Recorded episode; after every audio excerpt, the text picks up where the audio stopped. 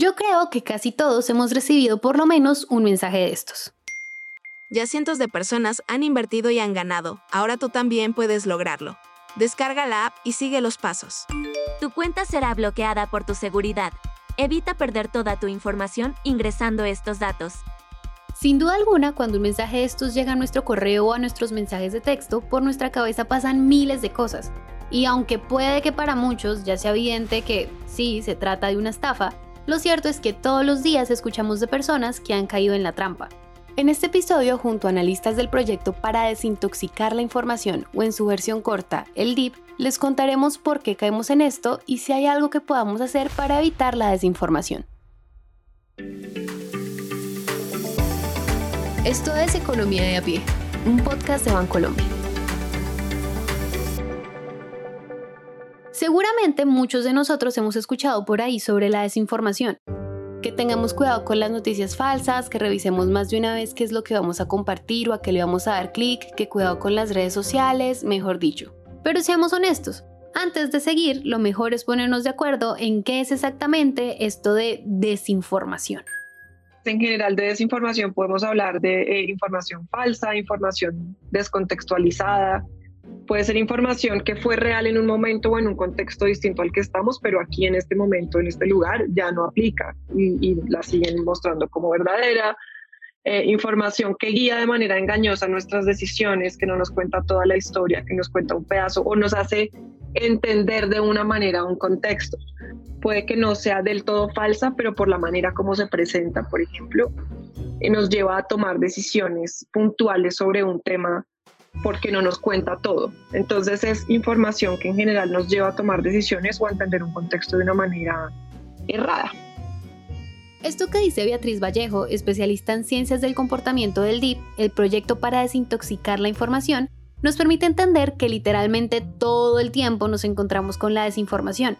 Y aunque en teoría toda la desinformación es peligrosa porque de una u otra manera todo lo que nos hace creer es falso, lo cierto es que hay un tipo de desinformación que puede llegar a afectarnos mucho más. Les hablamos de esa que por medio de engaños nos hace tomar decisiones que le pegan directo a nuestro bolsillo. Si nosotros caemos en estos engaños y tomamos decisiones es porque hay muchas razones que nos impulsan a hacerlo. Y en este episodio les contaremos seis. Pero ojo porque esto no tiene nada que ver con no ser avispado. Entonces, la primera razón tiene que ver con que no tenemos ni idea de lo que nos están hablando. O sea, no tenemos la certeza de si lo que estamos leyendo o escuchando es real. Y la segunda tiene que ver con lo importante que es el tema para nosotros. Y si llevamos esto a un ejemplo que tiene que ver con plata, se puede ver así. Si yo no sé mucho de cómo se hacen inversiones, no sé mucho de la rentabilidad, de, economía, de números, etcétera, yo ya tengo mucha incertidumbre. Y si a mí me prometen, me dicen, la semana entrante te voy a devolver el doble de lo que me des. Yo no entiendo nada de inversiones, pues eso me da certeza. Y si además para mí es muy importante ese valor y yo necesito mucho esa plata, pues es una mezcla, es una bomba muy peligrosa porque se combinan las dos cosas, incertidumbre sobre un tema, mucha importancia para mí sobre el tema y soy muy vulnerable a caer en esa desinformación. Y aunque esto suene súper completo, es apenas el principio. Esto va mucho más allá tan allá que tiene que ver con cómo funciona nuestro cerebro. Entonces, vamos por partes. Lo siguiente va a sonar como clase de biología, pero tranquilos que lo vamos a hacer muy fácil. Cuando tomamos una decisión, en nuestra cabeza funcionan dos sistemas.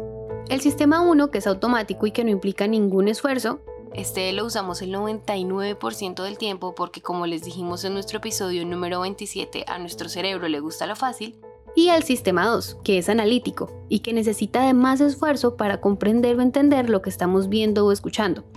Este se usa el 1% de las veces que tomamos decisiones. Sin embargo, la diferencia entre estos dos sistemas no solo está en la energía o el esfuerzo que gastamos para cada uno, pues según Jaime Hunda, también especialista en ciencias del comportamiento del DIP, que el sistema 1 trabaje en automático significa que... Ese pensamiento automático es mucho más emocional. Y entonces, en la medida en que hay información o desinformación que logra disparar esos, esos temas emocionales, es más fácil que nos engañen. Piénsenlo por un momento. Al inicio del episodio les hablábamos de esos mensajes que llegan a nuestro celular, el de la inversión soñada y el de la alerta de fraude. Estos mensajes tienen en común una cosa, y son las emociones que generan. Puede ser felicidad, alegría, esperanza, o miedo, angustia e incluso preocupación. Y eso, de acuerdo a lo que dice Jaime, es lo que nos hace caer en la trampa, y es nuestra tercera razón, porque por naturaleza nosotros nos dejamos llevar por las emociones. Es lo que a nuestro cerebro le queda más fácil. Y esto explica por qué según un artículo de El Tiempo, estas son las tres formas más comunes de robo en el país. Ahora, hagamos un recuento rápido. Hasta aquí ya les hemos dicho que nosotros caemos en la desinformación porque, uno, la información es importante para nosotros, dos, no sabemos mucho sobre el tema, y tres, porque la desinformación apela a nuestras emociones. Pero esperen porque estas son solo tres de las seis razones por las que nosotros caemos en la desinformación. Resulta que cuando nuestro cerebro está en automático, le gusta seguir la corriente. Pues...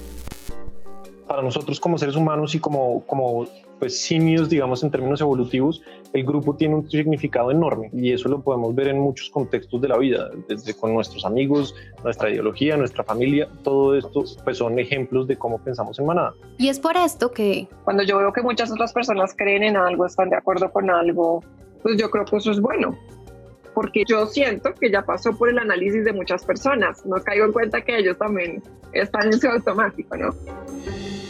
Esto de seguir la corriente se llama efecto arrastre y es nuestra cuarta razón para caer en la desinformación. Y fue muy evidente cuando en la pandemia todo el mundo salió a comprar papel higiénico. Entre las noticias de que el papel se iba a acabar, que no podíamos salir ni a la esquina y ver a nuestros primos, tíos, amigos, papás y hermanos comprando papel, hasta implicar a un gasto adicional, nuestro cerebro nos obligó a hacerlo. Y ahí caímos en la desinformación porque claramente el papel no se acabó, pero nosotros sí gastamos dinero. Ahora, aprovechando el tema del papel higiénico, donde nadie se quería quedar sin sus 100 rollos de papel, esto se relaciona con algo llamado aversión al arrepentimiento. O en palabras más sencillas, el miedo a perdernos de algo. Y esta termina siendo la quinta razón que nos hace caer en la desinformación pues como seres humanos no queremos sentir ese sentimiento negativo de que perdimos algo y ese algo puede ser plata, puede ser una oportunidad, puede ser una oferta, algo que era exclusivo. Entonces lo primero que hacen es ya, paguemos ya porque si no esto se va a acabar. Esa sensación de la que habla Jaime también se puede sentir cuando vemos un descuento gigante y no queremos perderlo. O cuando en internet encontramos mensajes que nos dicen que podríamos ganar miles de dólares. Y hay que admitirlo. Cuando estas oportunidades aparecen, no podemos evitar preguntarnos ¿Qué pasa si no lo hago? ¿Será que esto lo vuelvo a encontrar? ¿O si doy clic, qué puede pasar? Estas al final son preguntas que se convierten en motivos para caer en la tentación. Y cuando lo hacemos, pues muchas veces resulta que ese tal descuento en realidad no existía porque la página era falsa y nos robaron esa platica. O en el caso de los dólares, que para reclamarlos debíamos pagar algo. Y ustedes ya saben el resultado. Ahora, puede que con todo lo que les hemos contado ustedes digan, ay, pero a mí esto no me pasa, o porque la gente cae si se nota que es mentira. Pues debemos decirles que mucho cuidado, porque aquí aparece la sexta y última razón por la que a veces caemos en la trampa, y esa es el exceso de confianza. Puede que nuestro cerebro haya normalizado una manera en la que suenan todo este tipo de mensajes extraños, como que un amigo de nosotros cambió su teléfono y de un día para otro necesita dólares, o que algo le pasó a algún familiar y necesita plata. Pero cuando llega un mensaje que aparentemente es diferente o más serio, no dudamos ni por un segundo que sí se trata de algo importante. Y ahí pasamos por alto detalles pequeños como la dirección del correo electrónico de la empresa, el nombre de la persona que lo envía o los links. Y cuando menos cuenta nos damos, pues ya es demasiado tarde. Como dicen por ahí, esa platica se perdió.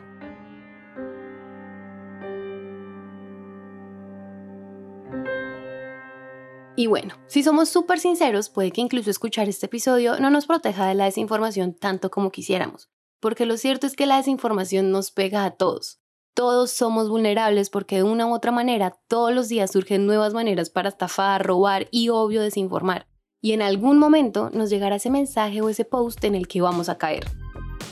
Entonces, teniendo en cuenta esto, lo único que nos queda es pensar más con la razón y menos con el corazón. Pues, si uno entiende que así es como tomamos decisiones, eso le da una gran herramienta a uno también para decir, yo sé que quiero hacer esto, yo sé que mis emociones lo quieren hacer ya, yo sé que me mueve la curiosidad, yo sé que no quiero perder esta oferta. Si les picó el bichito de la curiosidad, les invitamos a escuchar los episodios 27, 28 y 29, donde les contamos cómo hacer que la plata rinda. Gracias a Beatriz Vallejo y Jaime Hunda por compartir todo su conocimiento sobre la desinformación. Recuerden que si quieren saber más de este proyecto pueden encontrarlos en Instagram como arroba detoxtip. Esto es Economía de a pie y nos escuchamos en 15 días. Este episodio fue editado por Araceli López, musicalizado por Juan Diego Bernal y Santiago Bernal y escrito y narrado por mí, Valentina Barbosa. No olvides escribirnos a través de nuestras redes sociales de Bancolombia. Encuéntranos en Instagram, Facebook, Twitter, TikTok y LinkedIn como arroba Bancolombia y arroba Bancolombia Oficial. Gracias por escuchar.